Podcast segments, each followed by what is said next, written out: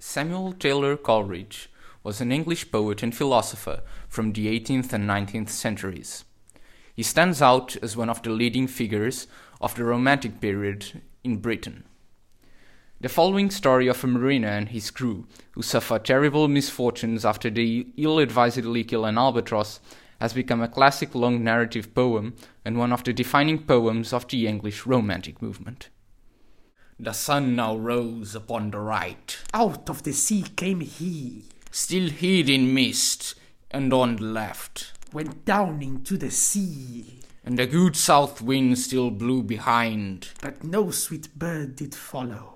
nor any day for food or play. Came to the mariner's hollow, And I had done a hellish thing, and it would work 'em woe, for all averred I'd killed a bird. that made the breeze to blow, Ah, wretch, said they, the bird to slay. that made the breeze to blow.